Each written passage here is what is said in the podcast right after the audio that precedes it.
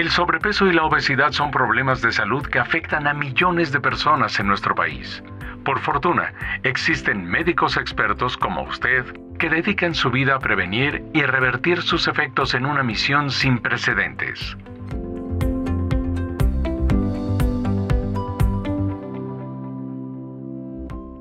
Esto es Misión SOS, Obesidad y Sobrepeso.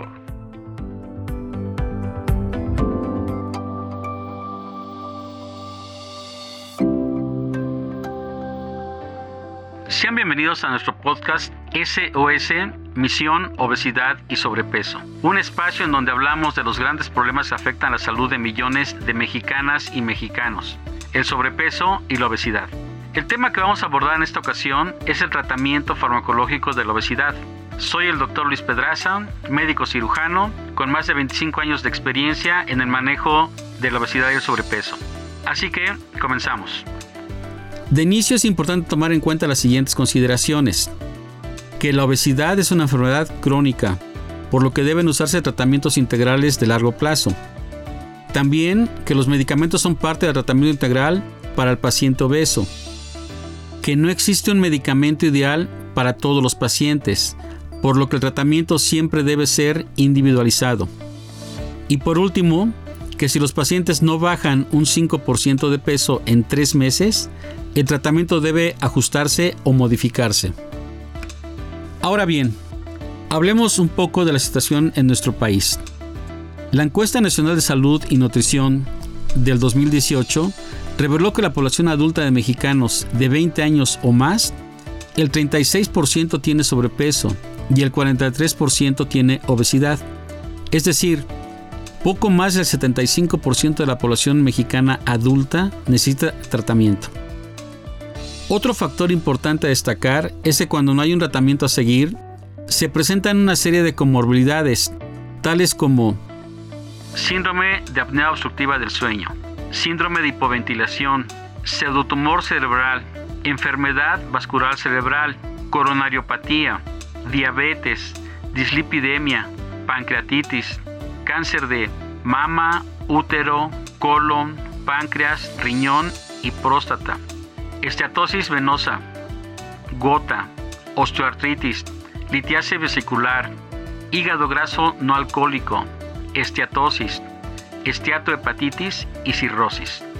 Ya con este panorama más amplio de la enfermedad, entremos de lleno en el tratamiento, en donde el médico es el responsable de que el paciente con sobrepeso y obesidad reciba atención integral y es el único que puede prescribir medicamentos cuando así se requiera.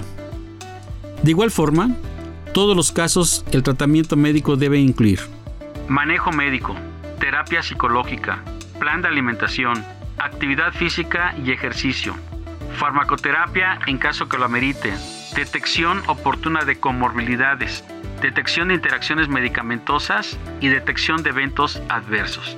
Sobre la farmacoterapia podemos decir que se trata de un componente más del manejo integral del paciente con sobrepeso y obesidad no es un sustituto de una terapia psicológica, ni de un plan nutricional o de actividad física, ya que estos factores deben estar siempre presentes en cualquier plan terapéutico de sobrepeso y obesidad. En el caso particular de la farmacoterapia en México, tenemos tres principales grupos de medicamentos.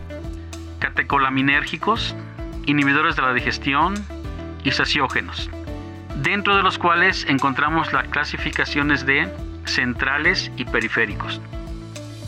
Para la categoría de fármacos centrales están los catecolaminérgicos y anoroxigénicos. En los correspondientes a catecolaminérgicos encontramos que la N-pseudoefedrina presenta de un 8 a 16% de pérdida de peso. La fentermina de un 6 a 12% de pérdida de peso, mientras que Femproporex tiene un 12 a 13% de pérdida de peso.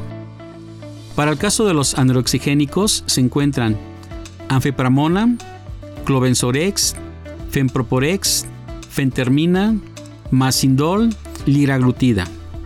Ahora pasemos a los fármacos agrupados en periféricos, los cuales comprenden las siguientes categorías. Termogénicos, con fármacos como la D-norpseudoferidina y triyodotironina, la T3. Inhibidores de la digestión donde se integra orlistat y los acienógenos que incluyen gluconato de cognac y bromectina. Respecto a las combinaciones entre fármacos, existen cuatro posibilidades aprobadas en México. Orlistat más resveratrol, Femproporex más diazepam, D norpseudoefedrina más diazepam más leotironina más aloína más atropina. Y finalmente Orlistat más L-carnitina.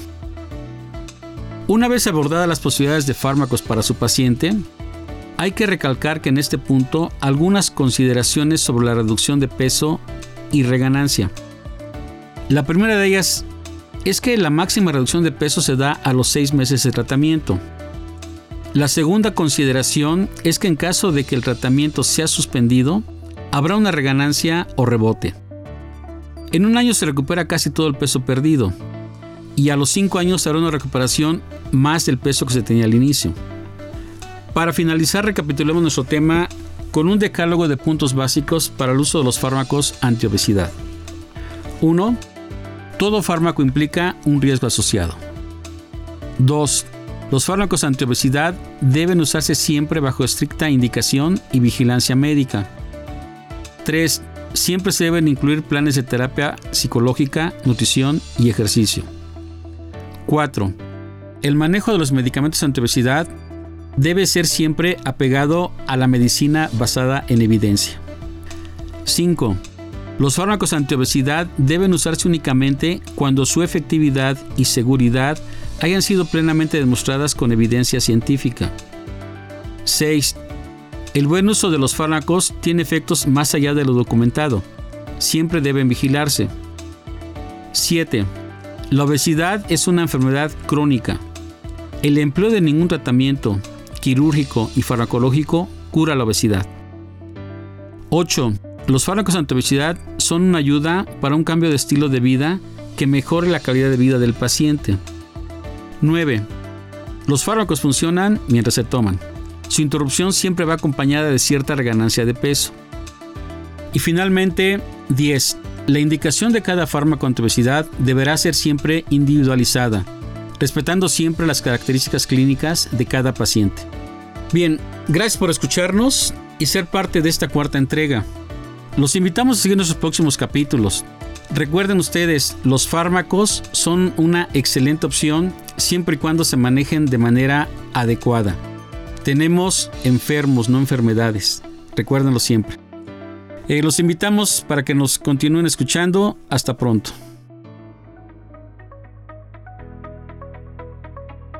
Esto fue Misión SOS, Obesidad y Sobrepeso.